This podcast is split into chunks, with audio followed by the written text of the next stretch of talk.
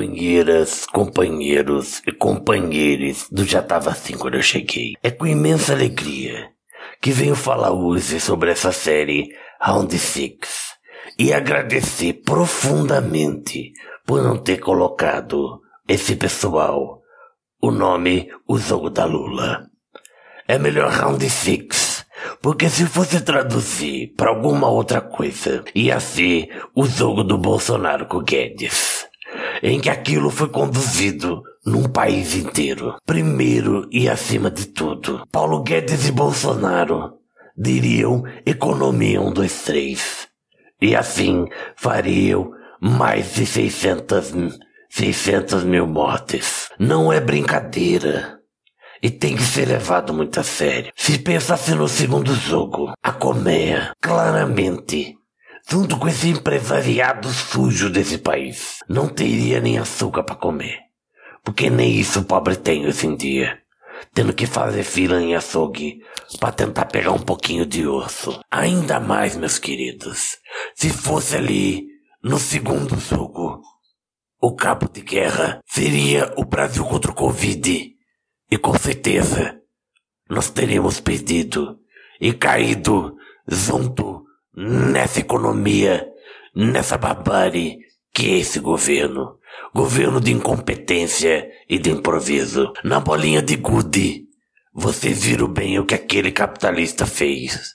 Ele é a representação do Guedes. Ele roubou e enganou o cara pobre que achou que ele ia ajudar. Mas ele não ajudou. Ele roubou as bolinhas e botou no offshore. Botou em paraíso fiscal. E para terminar o jogo do Lula, e que na verdade não é o jogo do Lula. Porque se fosse o jogo do Lula, nada daquilo teria acontecido.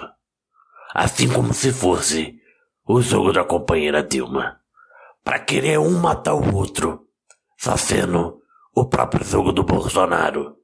Porque como vocês puderam ver, desculpa o spoiler, mas o Paulo Guedes se mata depois de matar um monte de gente no final. É isso, muito obrigado Tenha um bom dia.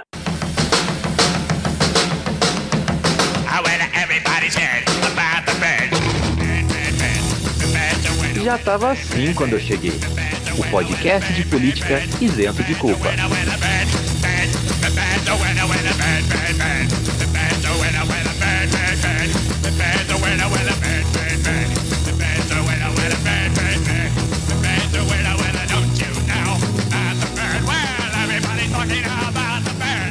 Salve para você que tem AIDS, mas não tem hepatite B. Como estamos? Tudo bem? Espero que seja tudo bem nessa agradável tarde, noite, manhã, madrugada ou quem sabe espaço lapso temporal que você está ouvindo esse podcast. Meu nome é Vinícius Manduca, sociólogo de formação, podcaster por empolgação. Ao meu lado, ele que tem as mesmas ocupações que eu, Henrique Macedo.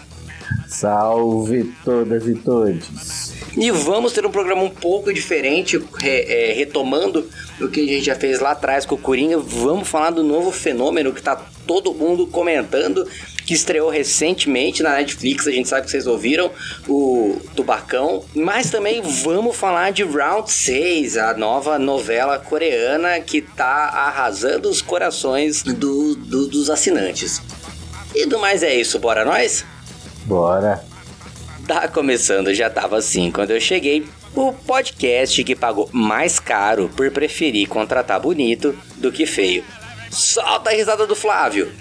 a sugestão de indiciamento do presidente, como é que ele vai receber tantos crimes aí imputados a ele, né? Claro que é uma sugestão de indiciamento.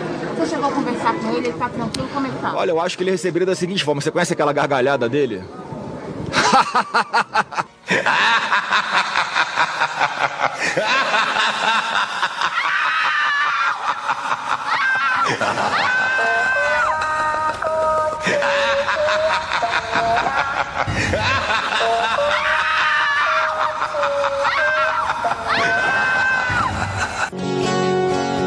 Nem cinco minutos guardados dentro de cada cigarro.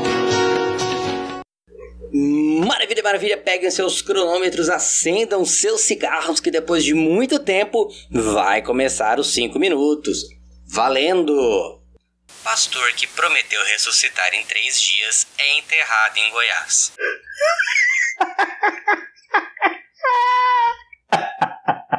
Ai, gente. O pastor morreu de Covid. E aí ele tinha deixado uma carta avisando que foi revelado para ele que ele ia ressuscitar no terceiro dia. A funerária até segurou por três dias, mas deu o horário depois e ele não ressuscitou. Enquanto isso tinha um monte de fiel no, no cemitério batendo palma e falando: abre, abre, abre. Gente, o Brasil tá muito maluco. Eu vou falar pra você, nunca imaginei que cemitério ia virar o palco do. Do bingo! Legal! Manduca. É, e lógico, o pastor ele morreu por complicações devido à infecção por Covid-19, sem esquecer que o Igualdades da Piauí trouxe na semana passada, ou retrasada, já nem sei mais, mas ele trouxe uma matéria sobre é, os óbitos por Covid e pastores evangélicos é a profissão que mais, com maior índice de mortalidade por Covid-19. Henrique, Minas decide afastar Maurício após homofobia e jogadores ameaçam ir embora. Ah, tem que se fuder mesmo, tem que se fuder lindamente. Se os jogadores quiserem ir embora, vão embora. Eu sei que vai falar de questão de punitivismo, mas assim, é crime, caramba. Ele cometeu crime. Então o Maurício, ele questionou sobre a bissexualidade do filho do, do super-homem. Meu filho, vai ler os gibis do filho do Wolverine, tá? Pra você se espantar de verdade. Mas enfim, ele questionou sobre a sexualidade do filho do super-homem. E aí foi, teve algumas críticas, mas o fato é que só teve uma reação devido ao bolso, né? Ah, alguns patrocinadores do time do Minas, eles estão ameaçando retirar o patrocínio se não tiverem sanções adequadas com a postura do Maurício Henrique. Ai, gente, eu acho que se a diretoria falar tchau, vai todo mundo embora. Não tem porquê manter isso. não há liberdade de expressão, que nem os jogadores falaram. Aquilo, o Maurício já é reiteradamente um bolsonarista. Ele e o Wallace fazem as piores postagens, é, falando sobre o capitão. O Maurício dedicou a medalha de prata dele. A gente nunca. Prata não, eles não ganharam prata, eles nem foram pra final, enfim falou que não deu medalha na Olimpíada, é verdade, e lamentou com o capitão, entre aspas, que é o Bolsonaro. Então, na boa, você vai olhar os negócios dele, a publicação, é, e é tudo homofobia, é tudo ódio, então vão pra merda. Tchau, vai embora, se aposenta, ou vai pegar um Ministério do Esporte lá pra não fazer bosta nenhuma que nem qualquer bolsonarista. Manduca. Bolsonarista Zé Trovão se entrega à Polícia Federal após quase dois meses foragido. Olha, comentário super rápido, gente. Esse cara ficou tempão fugido, ainda se organizava, sabe? Ficou atentando contra o Estado Democrático de Direito. E sinto muito, mas eu tô muito feliz. Pelo menos ele se entregou e não vai precisar ser caçado internacionalmente. Manduca. É mesmo porque mandar grana para casar internacionalmente um Zé, Zé Ruela mesmo desses, né? É, é tragicômico a nossa situação. Eu acho interessante que ele falou assim: verás que um filho teu não foge à luta, alegando a coragem que ele teve de se entregar, depois de dois meses foragido, inclusive mentindo durante as manifestações, falando que estava no, nos atos do dia 7, mas já estava no México, né? Tá, tinha vídeos contraditórios da onde ele estava. Enfim, o fato é que tá cercando, realmente tá fechando o cerco contra os bolsonaristas menores. Vídeo Alan Santos do canal Terça Livre, Henrique. Vereadores registram ocorrência por racismo e apologia ao nazismo após tumulto na Câmara de Porto Alegre. Cara, é, diz muito sobre a situação do Brasil atual, né? Na realidade, os caras eles foram protestar contra o, o o passaporte sanitário, levaram bandeiras nazistas exaltando o nazismo e pouco foi feito a respeito, né?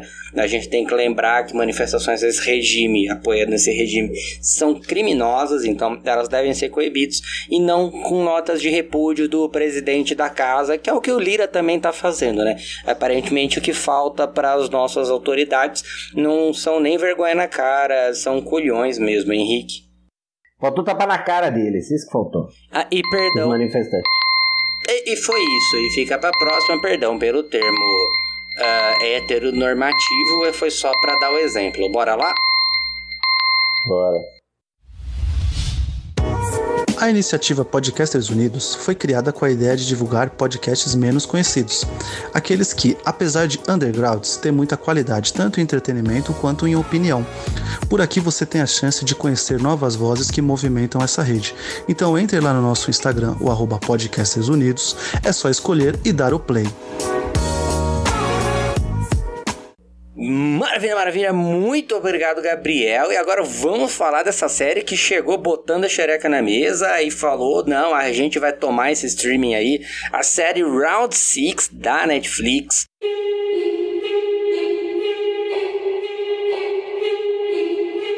É, aliás, eu queria fazer só uma pergunta. Não sei se você também entendeu, Henrique. É, em inglês é, é Squid, Squad Game, né? O jogo da Lula, né?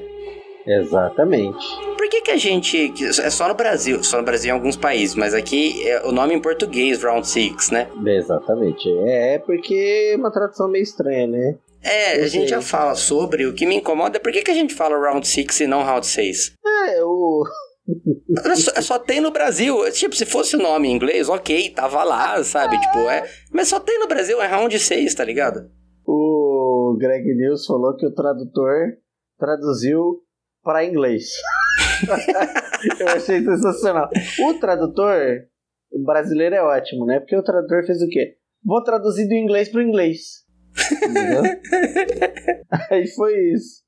Aí eles resolveram fazer esse, essa coisa, esse mashup aí com o nome. Essa brincadeirinha. Não faz. É, e não faz nem sentido com a série, né? Não, não faz, não faz. Não, não na verdade faz rounds. porque são seis jogos, né? Então acabam sendo seis rounds. É, então, por que, que não é seis jogos, né? Ia ser mais humano do que round seis. Enfim, na minha opinião. Pra mim, isso pode ser uma chatice? Pode, mas sei lá, não me diz muito. Não, mas é que assim, é, eu vi sobre um pouco, e por mais que tenha essa questão do, do Lula, né, de não chamar o jogo do Lula, mas a, a gente tem uma relação, a gente, né, vi que por mais que seja para não chamar jogo do Lula, né, mas é que parece que Round 6 era o primeiro nome da série mesmo, né. É, e aí eles colocaram Focus Group em comunidades gamers. Então, tipo, tinha alguns grupos, principalmente aqui no Brasil, que já tava esperando a série com esse nome, sabe? Que eles já testaram em, em alguns grupos selecionados, então já tinha uma. Eu não vou dizer expectativa, né? Mas eles optaram também por não, mudar. Uma, porque ninguém entende o que, que, é, que é jogo da Lula aqui, ninguém saberia exatamente. É, os meninos do, do Esculachos Cacofônicos falaram bem, né? Pra mim, se eu visse esse nome, eu realmente ia achar que era tipo um documentário, sabe? Nossa. sei lá, Professor Polvo. A lot of people say an octopus is like an alien. But the strange thing is, as you get closer to them, you realize that we're very similar in a lot of ways. Mas foi por isso, né? Então, era um nome que já tava, tava se esperando, não teve motivações políticas. Mas, enfim, é. Vamos brincar então de, de podcast de, de cinema aqui. Uhum. Ai, vamos lá. É... O que, que você achou? Ah, antes, alerta spoilers. Vão ter vários spoilers aqui, tá bom? Então, galerinha galerosa, galeruda, eu acho que tá cheio de clichê. E fez sucesso. Como tudo na Netflix, né? É, mas né, eu sei, eu entendo, eu entendo. Às vezes o sucesso tá no clichê.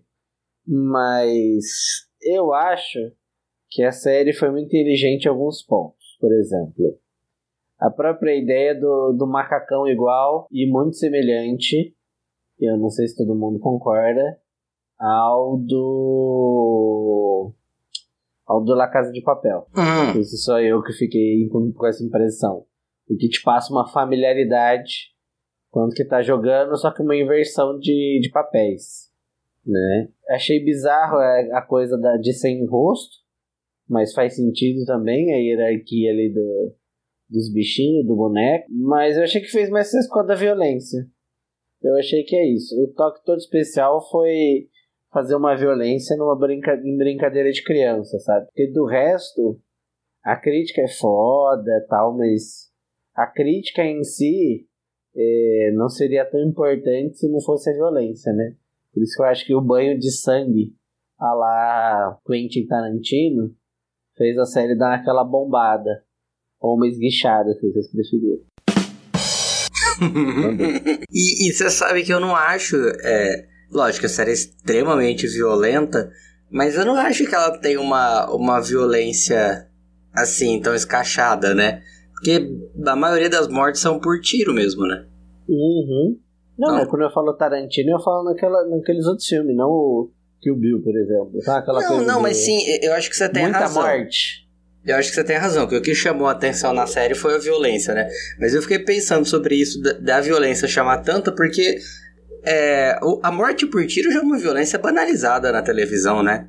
Uhum, sim. E aí a gente não vai fazer nenhuma piada com relação ao Alec Baldwin, tá? Porque aquilo é muito sério com relação a armamentismo.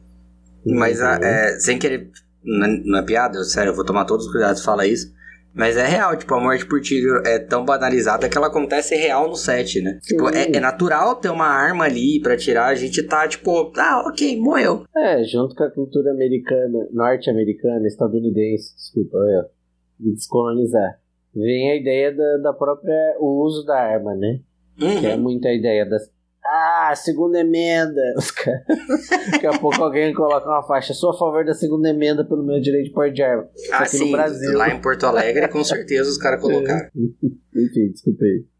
Mas sim, então, tipo assim, é, eu acho super violento, mas não não, é uma violência que chama atenção, né? Eu não sei exatamente o que, que teve nessa série.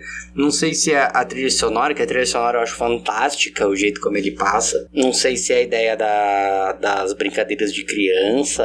Porque você tem também, por exemplo, o, o, o Alice in Borderland, né? Que é uma série bem uhum. parecida. Não sei se é o fato da série ser, na realidade, um dorama, você parar pra prestar atenção. Ela é, é uma novela coreana com morte, né? Hum, mas sabe o que eu acho? Assim, pensando em violência, Hum. Aí vou, vou falar um pouco, que aí ver se você, você concorda comigo. Toda morte, muitas vezes, por exemplo, um John Wick da vida, você vê uma morte, mas não é uma morte é, ritual, né? Não é uma morte espetacularizada, ela é banalizada. Hum, total. É, é um descarte de pessoa, né? Tanto que aquela pessoa nem é uma pessoa propriamente dita, né? As pessoas que morrem no John Wick. É, se você olhar, e eles estão usando muito essa técnica agora, vocês vão perceber que assim como os soldados do, do Round 6, jogo da Lula, jogo do, jogo do Lula, que na verdade deveria ser jogo do Bolsonaro? É, eles não têm rosto. Mas nesses outros filmes eles estão usando muito rosto encoberto, porque eu acho que dá pra render a galera, né? Mas aí o que acontece? É super banal. é papum, porque o que tá contando é tipo uma morte de videogame, que tá subindo o contador de tipo morte, morte, morte, morte, morte, morte. No round 6, além de você ser jogado por, um, por uma vibe de criança, que aí parece uma coisa ali, aquela infância, tananina, aí você é jogado por uma morte que passa a ser ritual. Porque a cada sacrifício alguém ganha um prêmio. E aí você cria nas pessoas a ideia de que morte é igual a dinheiro. Entendeu? Acho que achei que essa é a diferença. E, a, e o estilo de morte. Porque então, tem o tiro, mas tem também aquela da queda, né? Tem, a, uhum. tem duas de queda, na verdade. Tem uma da ponte e outra da corda, né? Tá esquecendo de mais alguma? Não, acho que de queda são essa, né? E depois tem faca. Isso, que é do último. E a do último ainda é pior, porque são duas pessoas brigando por dinheiro, que a gente pode voltar. Mas nesse sentido, eu acho que a morte foi tratada de um jeito ali que não era uma morte só banalizada, era uma morte ritual. Do tipo, que até chegou a ele, tipo, o cara que ganha é o cara que teria em tese ser mais humano, mas que ele entendeu no processo o quanto era desumano e as pessoas resolveram começar a matar porque em troca iam receber dinheiro. Sabe? Não é tipo o John Wick que tá matando porque roubar. Ah, você não assistiu o John Wick? O primeiro John Wick, você vai ficar nervoso comigo porque eu tô dando spoiler. Por favor, hein, gente? Ah, spoiler. É a introdução do filme. Qualquer coisa além da introdução do filme não é história, é tiro. É, então. Aí, porque o cara roubou o cachorro, matou o cachorro, né? E roubou o carro. Beleza, a gente não pode matar o cachorro, devia ser responsabilizado. Mas ele vai matar o filme inteiro por causa disso. É isso é a banalidade. Uhum. Né? Não tem ritual, é pura vingança. É um filme de vingança, puro. Mas no round 6, cara, ganha uma. Ganha um requinte de crueldade a morte. É, eu né? acho que para entender bem também, tem um exemplo na mesma série que é o Game of Thrones. É, que você tem a morte do, do Oberion lá, que o Montanha mata o Oberion, que a, a, morte é banalizada no seriado inteiro, assim, tipo, super normal, tal, cabeças voando pra tudo, e, e mortes assim, vísceras, coisas do tipo. Uhum. Mas daí, na hora que ele uh, bate a cabeça do cara no chão, que é uma morte super lógico, né? Ela tem um visual bem, uma estética bem, bem forte, mas ao mesmo tempo não é a morte mais forte da série até ali, sabe? Uhum. Só que é a morte que mais choca por conta da construção da cena, tal, da, da humanização do personagem. Então, realmente, você tem um, tem um mérito nessa sua análise.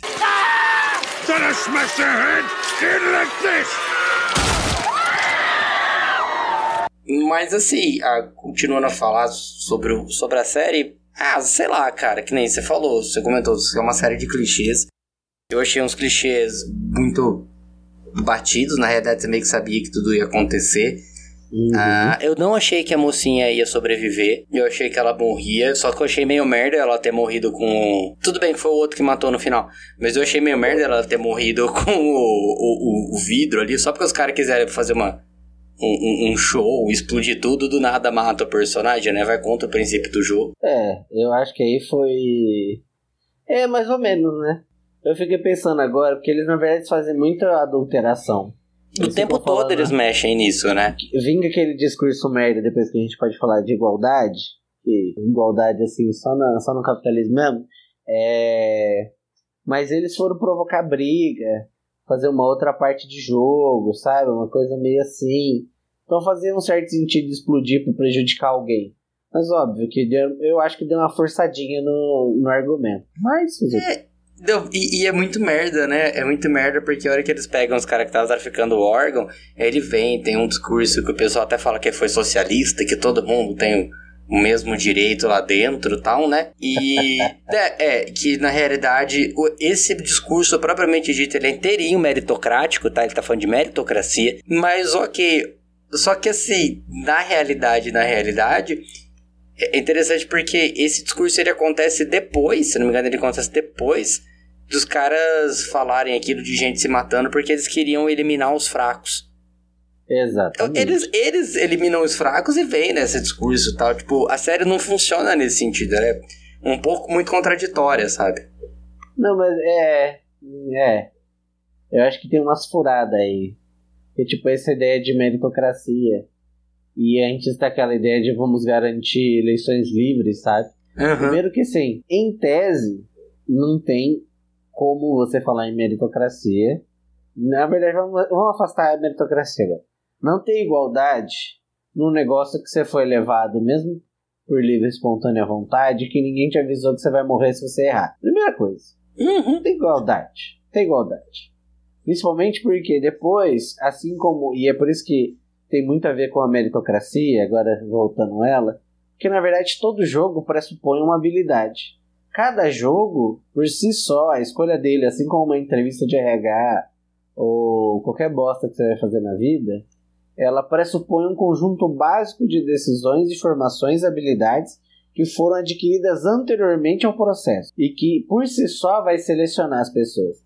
A, a, o que o jogo está falando que é de igualdade, na verdade, é uma evolução, não é mesmo? É um evolucionismo, uma, um darwinismo social, que é a seleção natural dos mais fortes, não tem nada a ver com igualdade. Exatamente. Que a pressuposição de você não saber qual é o jogo foda-se. Tanto que depois na cena do, da bolinha de gude, a gente fica sabendo bem o que, que é igualdade. Não tem igualdade nenhuma. Você pode ganhar qualquer coisa. Você pode explorar a fraqueza do outro, né? Que a ideia é só não use violência. Ou seja, é, é muito merda, quiser. depois de ter mandado os caras se matar, né?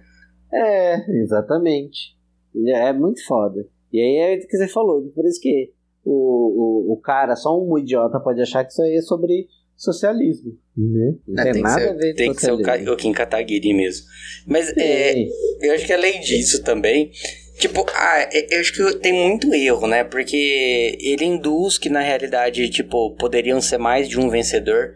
E no final ele joga uma pessoa contra outra para se matar. É, no final só sobra um, né? Mesmo que em outros jogos tem mais de um, mas tipo, aparentemente só, só sobraria um daquele jeito. Tem a ideia do. Ah, não sei, eu, eu achei que tem umas falhas muito grandes, assim. Apesar de ter muito mérito a série, eu acho que ela tem umas. Tem umas falhas muito grandes, assim, de discurso. Aquele arco do policial, ele serve exatamente para quê? Ah, é só pra mostrar que o irmão dele é o Game Maker. Não, ok, mas tipo, eu não conheço o irmão dele, tá ligado? É, exatamente. Eu não, eu, eu, não, eu não me importo com o irmão dele. E eu acho que tem várias cenas cortadas. E, assim, eu acho que eles vão voltar com o personagem na segunda etapa. E você acha que precisa de uma segunda temporada? Olha, eu acho que não. Mas você sabe que o La Casa de Papel também não era pra ter mais que uma ou duas temporadas. Não, que qual que era mesmo? Já tinha dois quando a Netflix comprou. Enfim. Já tinha, né? Não sei, eu não, não vi. É, então, acho que já tinham duas temporadas. Mas o sucesso subiu a cabeça e o povo quer fazer dinheiro, né? Uhum. Aí o povo até zoa que quantas séries boas foram canceladas pra gente assistir um pouco mais de qualquer outra série da moda. Exatamente. Eu acho, eu acho que não precisava. Podia ser naquele formato minissérie e tal. Entregou um negócio legal. Mas aí eles vão querer aumentar, acrescentar. E achei meio merda o final. É, assim como minha companheira também achou meio merda. Porque assim, você vai querer voltar pro lugar. E aí o que, que ele vai fazer? Ele vai virar o arco de um herói. Ele vai sair daquela coisa. ele Já é um, um herói que não é herói, porque ele não segue o caminho do herói como o clichê manda, né? Ah, mas ele, Ele- segue o caminho do, do protagonista de, de anime, né? Ah, sim. Ele isso é muito protagonista de anime, assim. Isso é o merda que veio de baixo e vai É, demonstrando.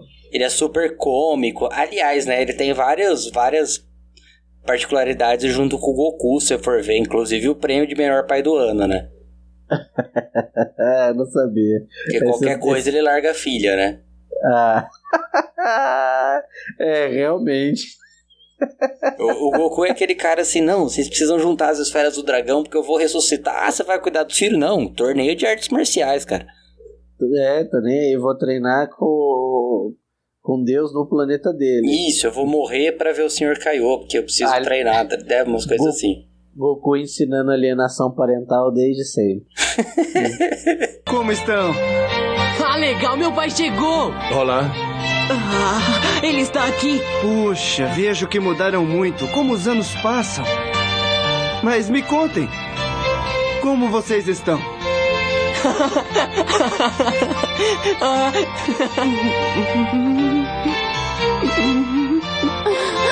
Mas. É o Goku! Goten, ele é o seu pai. Ah, ele é muito parecido comigo, então esse garotinho deve ser meu filho, Goten. Mas enfim, Mas, é. continuando.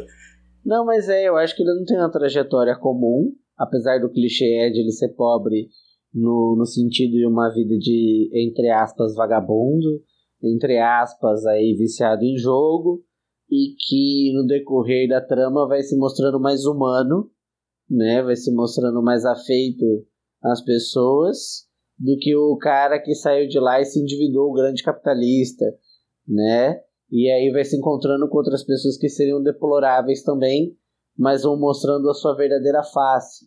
E eu acho que aí pecou um pouco, sabe? Porque todos eles serem pobres e endividados dá, um, dá uma ideia de metáfora, uma analogia, mas sei lá. Ainda acho que cai nessa ideia de querer mostrar que pobre é humano, sabe? Uhum. Como se isso precisasse, quando na verdade também mostrou que tem um monte de pobre inumano, como o cara que jogou o outro. Então, mas aquele que ali não era pobre, né? Ah, meio que era, né? Não, tipo, ele não era. Na realidade, ele, ele tinha dinheiro e ele deu um golpe muito grande e não tinha dinheiro pra pagar o golpe que ele deu, né? Posso estar falando do ex-mafioso? Não, eu tô falando do, do amigo dele, que nasceu pobre, depois ganhou muito dinheiro, Ah, sim, sim, sim. É. que é o grande filho da puta do jogo, né? É, mas aí eu acho que ele é o grande filho da puta, mas no final das contas não é, né? Porque se você pensar, você falou, ele era pobre. Aí ele entra no universo, vamos pensar em Bourdieu. que é um autor francês e sociólogo, tá, gente? Quem não sabe.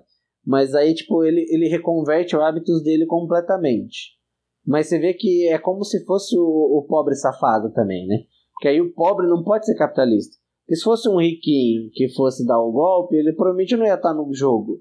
Nesse jogo. Provavelmente ele teria recebido apoio de outras pessoas e continuado rico, mas fazendo outro negócio, tipo o genro do Silvio Santos, né? Uhum. Ele é o capitalista safado do, do jogo, mas ele ainda é pobre.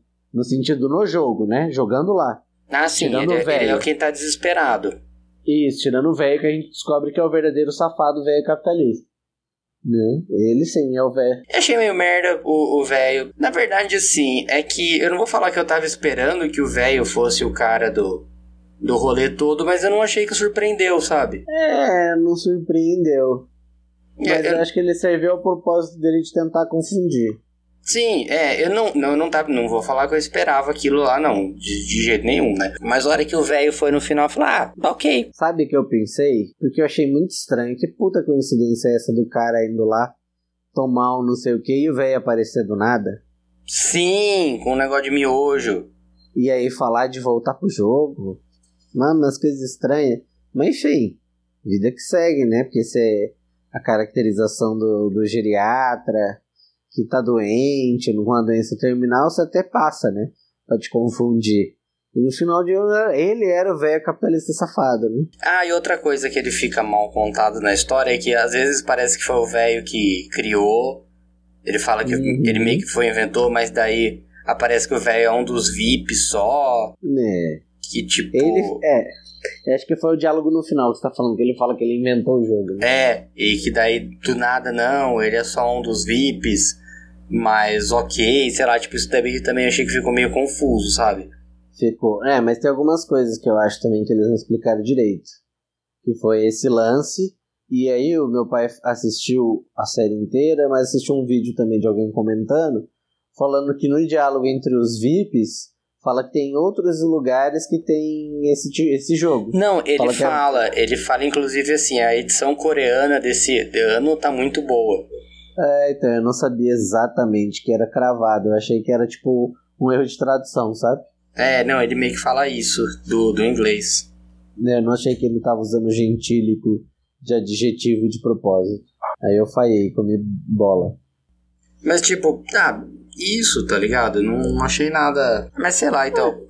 Acho que fora esses, esses furos, a série tem sim muito mérito. É, é uma série legal, uma série divertida, com todas as mortes, mas assim, é uma série que faz você, você passar o tempo. Acho que ela entrega o que ela promete, sabe?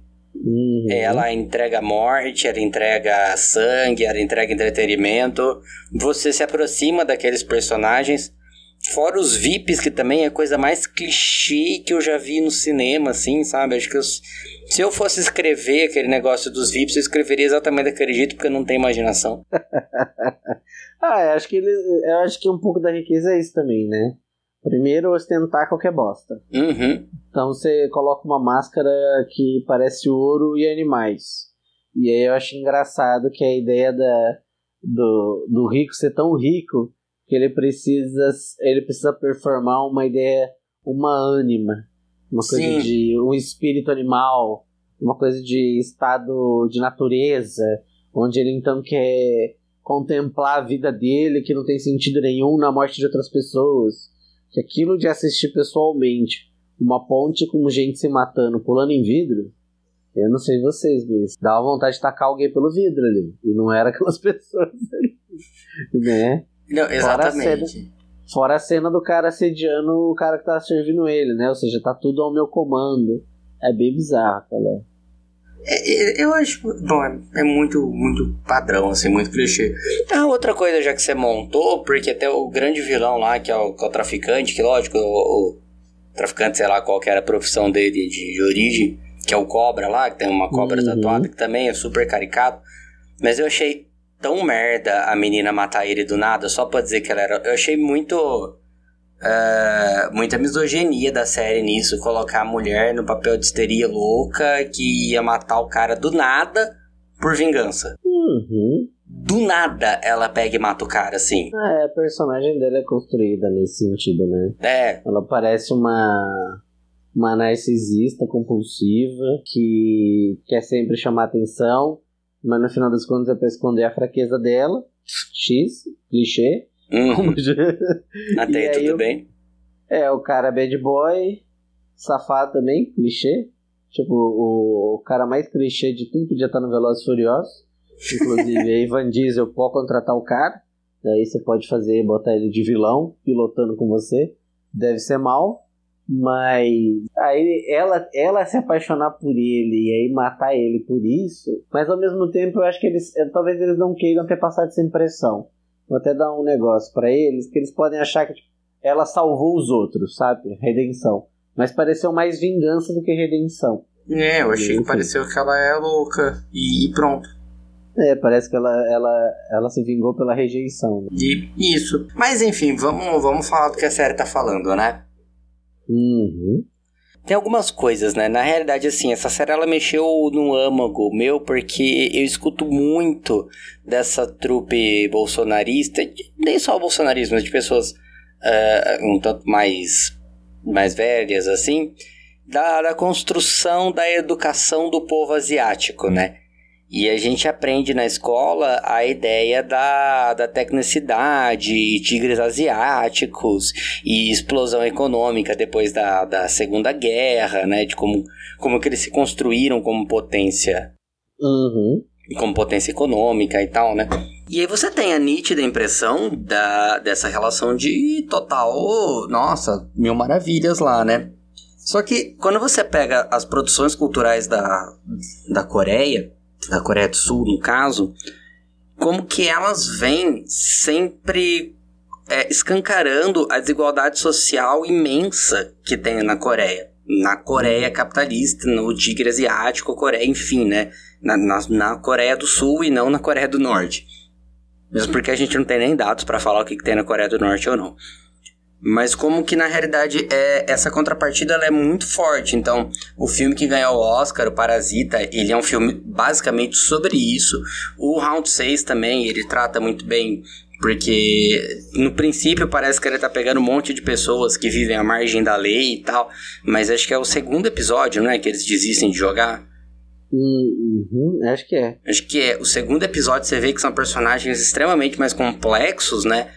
E que na realidade eles são vítimas do sistema econômico e não necessariamente pessoas que estão tentando driblar, eles praticamente não são culpados pela situação deles. Então a, a gente vê como. E, e séries assim, cara, minha mãe comentava, ela adorou uma série coreana que era de cozinha e tal, um, um dorama mesmo, né? Uma novela coreana. E era um.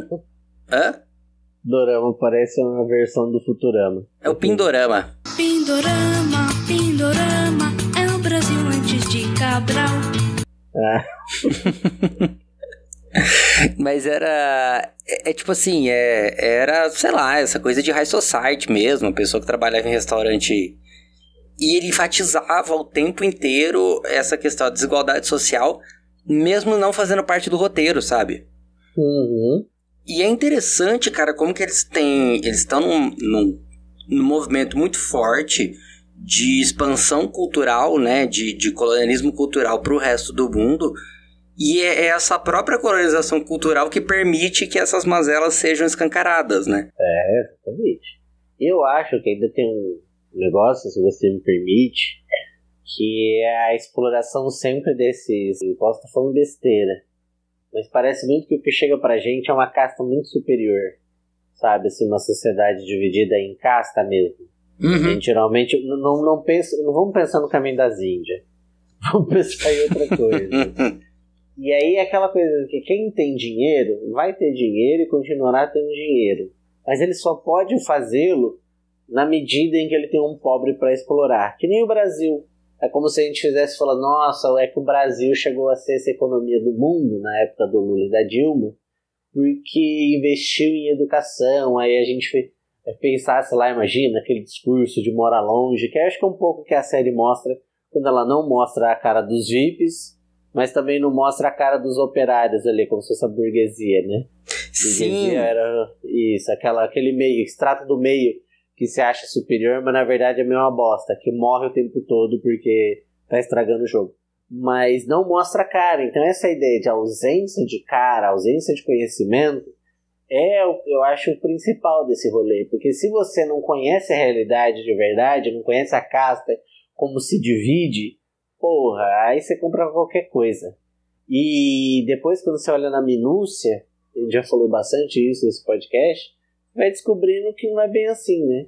E eu acho engraçado como precisa, né, nesse sentido, por mais que seja cheio de clichê, melhor que seja um, um clichê de outro país do que outro norte-americano, com jogos vorazes, jogos mortais, é, divergente e outros tantos entes da vida, que vai mostrar a desigualdade social de uma maneira é, ficcional, mostrando pra gente que existe toda essa desigualdade e como há nesses lugares é, um capitalismo predatório, né, que é a ideia do endividamento que o sem endividamento não teria um capital financeiro, né? Que é a ideia de quanto mais você ficar endividado melhor, porque na verdade você vai você vai para a vida. E também tem um outro ponto que eu não sei como é que é, o sistema de saúde também no ser público foi foda. Enfim. É, que são as coisas que derrubam eles, né? É o sistema uhum. de saúde, é, tudo bem que o, o, principal ele é viciado em corrida de cavalos, né? Uhum. Mas os dois principais, se você for ver, eles são viciados em aposta, porque um é corrida de cavalo, o outro é viciado em bolsa de valores, né? E ele perde exatamente, pelo que eu entendi, ele perde fazendo day trade, né? Que é uma coisa que tá super aí valorizada. É. Não, e o outro ficou desempregado, né? Ele trabalhava numa fábrica, aí fez greve e foi demitido. É, ele fez greve e foi demitido. Começa assim. Porque Falta ele tá pedindo simplesmente por direitos e salários. É só isso. Exatamente. E, não, e, e, tem uma série de coisas. Tem a ideia do, do imigrante paquistanês, né? Uhum. Que ele vem pra Coreia para compartilhar dessa realidade e a hora que ele chega lá ele vê que essa realidade na realidade ela é totalmente excludente e ela não absorve ele o patrão é. faz questão de não pagar, porque também essa ideia de menos direitos, mais, mais empregabilidade é fajuta. E aí, a própria ideia de que se ele é imigrante, ele não tá legalizado, então se o cara vai reclamar para quem? É, ele não tem. Ele tá condenado a subempregos. Você tem, que eu acho muito legal, que é a máxima nesses países de desigualdade social é, gritante o crescimento do neopentecostalismo, que hoje é uma realidade na, na Coreia. As igrejas neopentecostais elas tomam sim grande importância no, na cosmologia religiosa, na construção religiosa do país. Tanto que a, a expansão da Covid-19 lá ela se deu principalmente pelas igrejas neopentecostais. E, e essa expansão de igrejas são evacionadas pelos portais gospel daqui do Brasil, né? Coreia sendo até um, um grande norte exportador de religião, né? E você tem nisso, na, em todos os preconceitos da pessoa que tá lá, tá se fudendo, mas ela tá falando que Deus criou homem e mulher e tem que excluir a mulher e tal. Nossa, é que tem muita coisa, né? Realmente uhum. eles tra... é muito clichê, mas eles trazem tanto assunto eles trazem, é um, retra é um, é um retrato da realidade coreana, assim, quer dizer, não que eu viva a realidade coreana pra saber, mas eu entendo que é uma da perspectiva da, da série, é uma das ideias da série. Sim, mas eu acho que é isso que tem aquela, tem essa parte do, do abuso contra o paquistanês, tem essa parte da misoginia braba, e não é só misoginia, né, naquele caso do, das, é da corda do elevador, você também tem a própria questão do, de quanto ser o velho, né, com o fraco. Então mostra também essa ideia de que aquela coisa que você fica postando no, no, no Facebook no dia dos professores, ou então fica postando coisas sobre reverência aos mais velhos, mostrando que não é bem assim, né? Uhum. Fica aí criticando, falando de liberdade, alguns antropólogos aí, de que falando mal de cultura. Um antropólogo que não conhece antropologia fica criticando os povos esquimós, achando que eles matam os velhos. E, né? é, e falando muito bem que os vikings vieram pra, pra, pra América antes, então posso ser descendente viking. É. Enfim, esses aí que não dá nem pra chamar de antropólogo, é, vê uma coisa dessa que geralmente, se o cara não é útil, ele não serve. Aí o cara tem que trabalhar até quase morrer. Que eu acho que é a contraposição do, do que é o serviço da mãe que teve que fazer trabalho até morrer. E como você trata a velhice, como você trata as mulheres, e aí não é muito diferente do que fosse aqui. Se a gente, o clichê é nisso também, né? Que se a gente fizesse um, um round 6 aqui, até a gente pode propor um exercício aqui de que brincadeira seria. É verdade, É. eu tava pensando nisso. O que, que você acha que ia ter no Round 6 BR? Round 6 BR, polícia e ladrão. Polícia e ladrão. Mas no caso não ia ser. Ia ser um matando o outro. Ia ser a primeira brincadeira, foi mais. Ah, eu acho que podia ter aquele joguinho, eu esqueci o nome, mas que você fica passando. Você põe o barbante na mão e aí você passa e cada um forma uma figura diferente que você tem que pegar direito, sabe? Cama de gato. Isso, cama de gato. É, pode ser. Eu pensei naquele foguinho, fogão de pular corda. Só que são duas cordas com. Isso é jogos mortais, aquela. Uns fios de ferro que corta, sabe? Esse é bem clichê, aqueles cortes, assim, do nada. Mas pode ser que não dê, não dê tanto barato. É, porque daí também ia ser bem, bem violento mesmo, né? Aham. Aí imagina a pessoa é, perde o pé e a cabeça, só a parte da cabeça. Enfim. Que mais que pode Acho que ter? seriam jogos bons. Ah, Pique eu acho- esconde. Pique esconde, podia ter paredão, paredão 1, 2, 3? Poderia.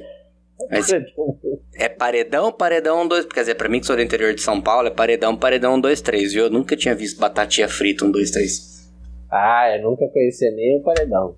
É, é a mesma coisa, só que é, a gente falava paredão em vez de batatinha frita. Porque a Ah, pessoa ficava encostada na parede, aí ela virava pra trás, sabe? Tipo, encosta Ah. paredão, paredão, um, dois, três, e virava.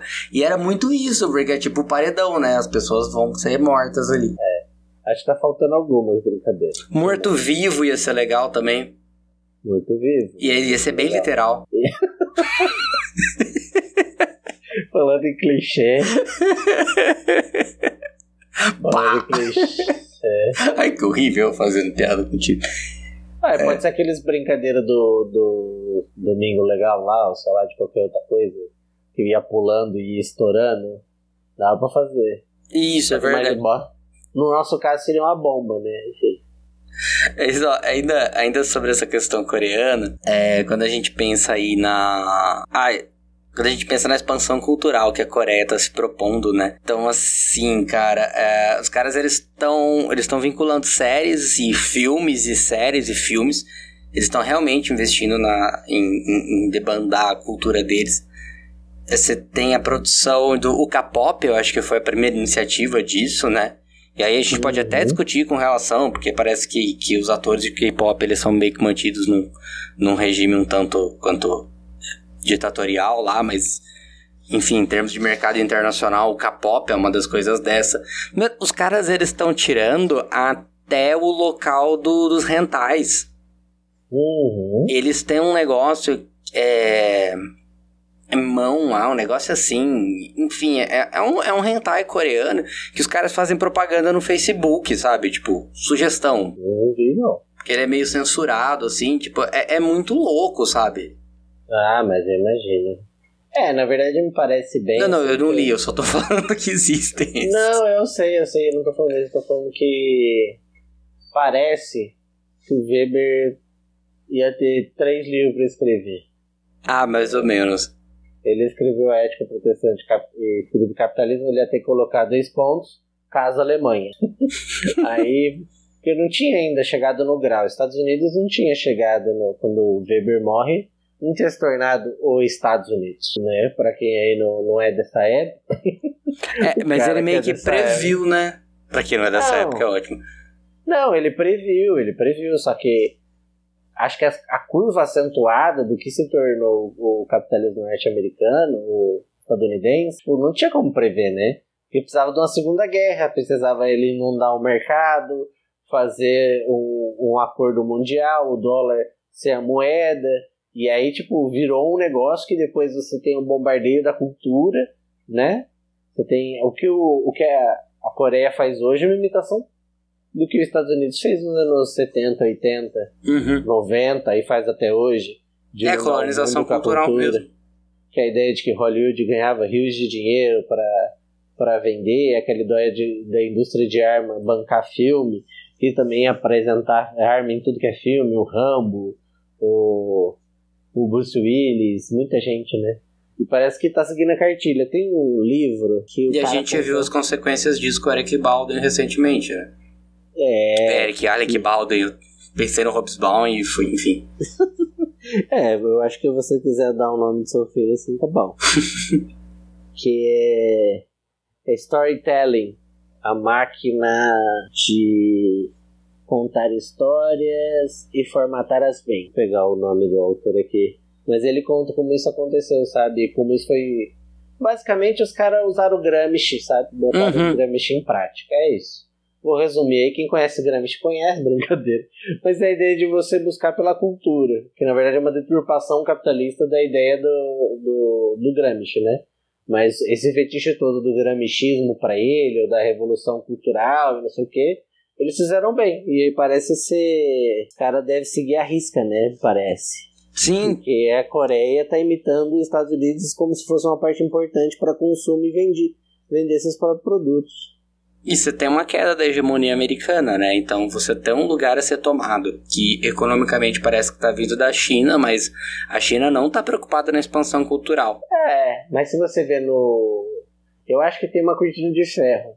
Mas você vê no Netflix tem muita coisa da China também. Eles não vão ganhar mercado porque eles não são capitalistas, né? Mas você vê tem até mais hoje do que tinha antes. O e óbvio, outro tipo de recurso, né? Recurso estatal demanda um outro trampo, outra coisa. O a Rússia estava tentando fazer isso, mas super fracassado também. Tentando construir seus próprios filmes de guerra, teve até seus próprios super-heróis. É, Não os caras fizeram o muito filme, isso foi na horrível. época. Aí eu vi, eu vi o filme, eu vi o final do filme. Nossa, é muito ruim, parece um mutante na Record. Mas os efeitos não são de todo mal, os efeitos no caso. ah, os efeitos, sim. Não, o som também não é ruim, só que tipo, não é a mesma coisa, né? Não, a interpretação é péssima. Ah, é. É porque é, é isso também, né? A gente também é formatado na cultura ocidental, não vai, não vai ver a mesma coisa, né? A gente espera um outro produto, mas de qualquer jeito tem, mas não vai ser tanta força, né? O K-pop teve um impulsionamento muito grande. Acho também porque tem dinheiro norte-americano, estadunidense.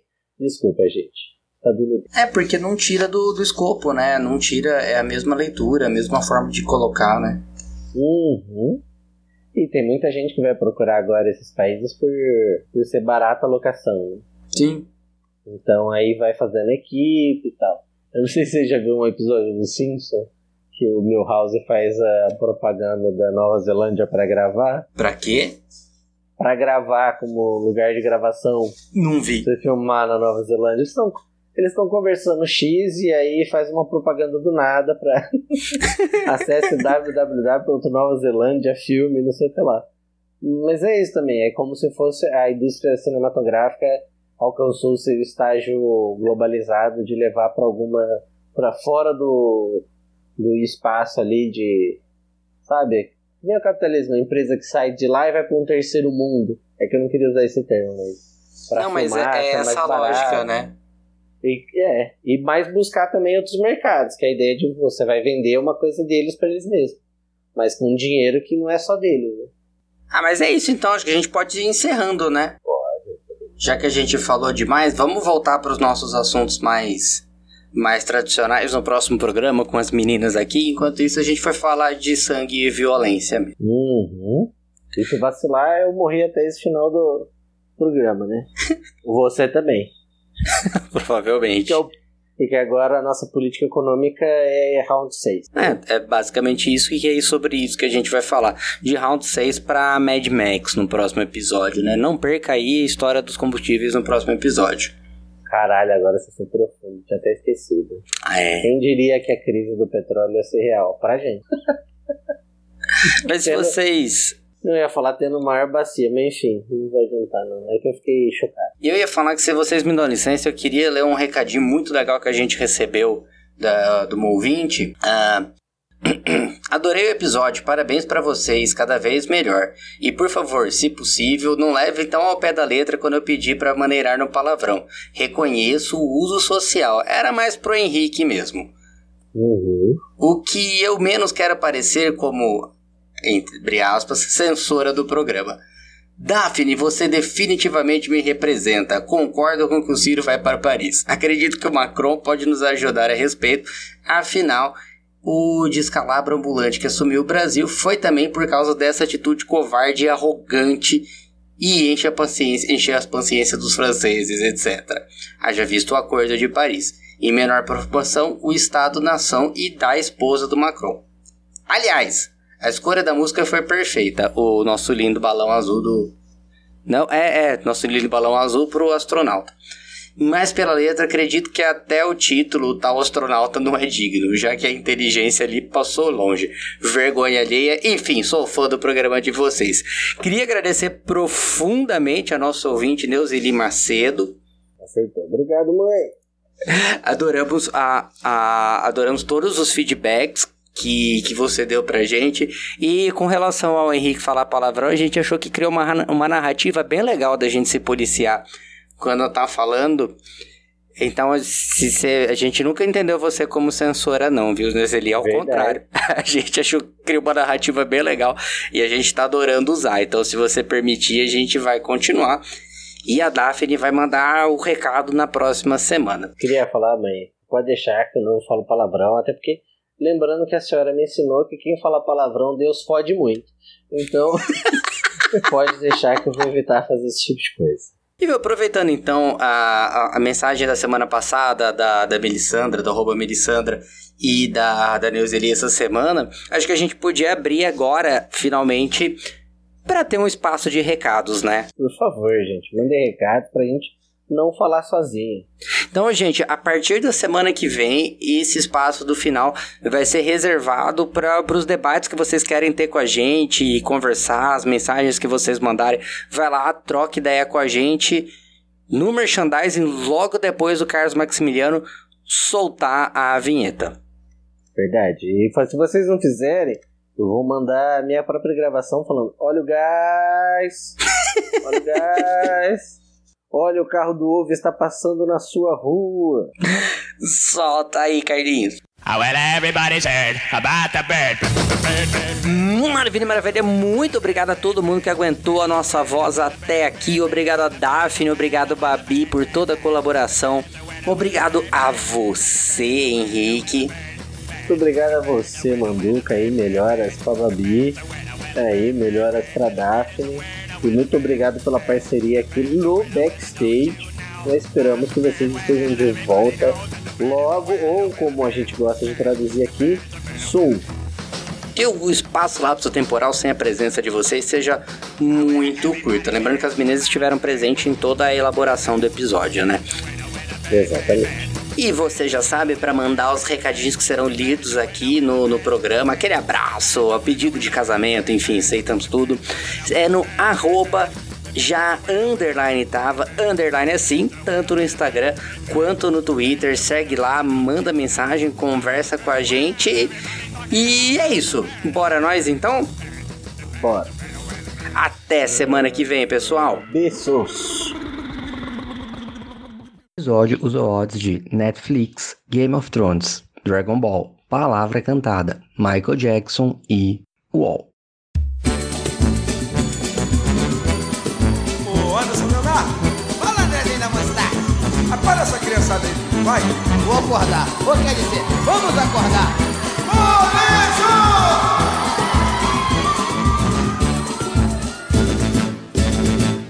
Acorda criançada, tá na hora da gente brincar esconde, pique, cola e pique tá,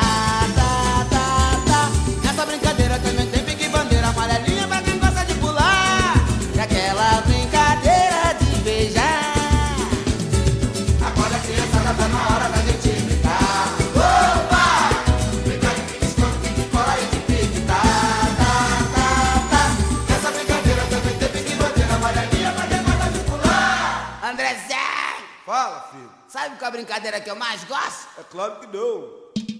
Aquela brincadeira de beijar. Essa. Não. Essa. Não. Essa. Não. Essa. Já falei que não. Essa. Não. Essa. É. Até que enfim, xará.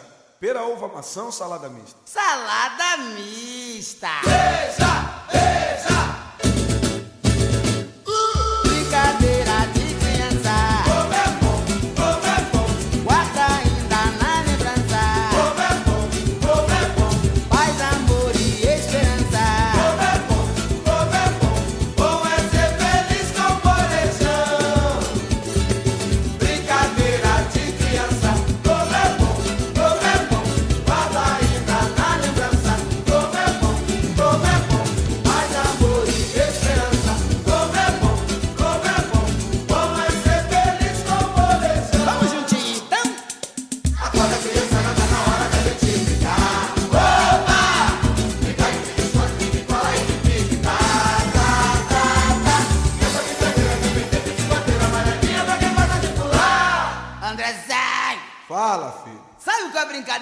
mais gosta? É claro que não.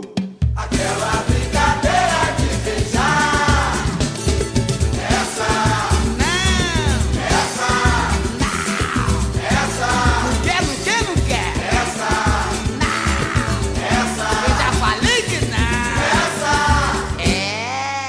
Enfim, chora pra beijar, hein? Perão, vomação, salada mista. Salada mista! Beija! Beija! did I do?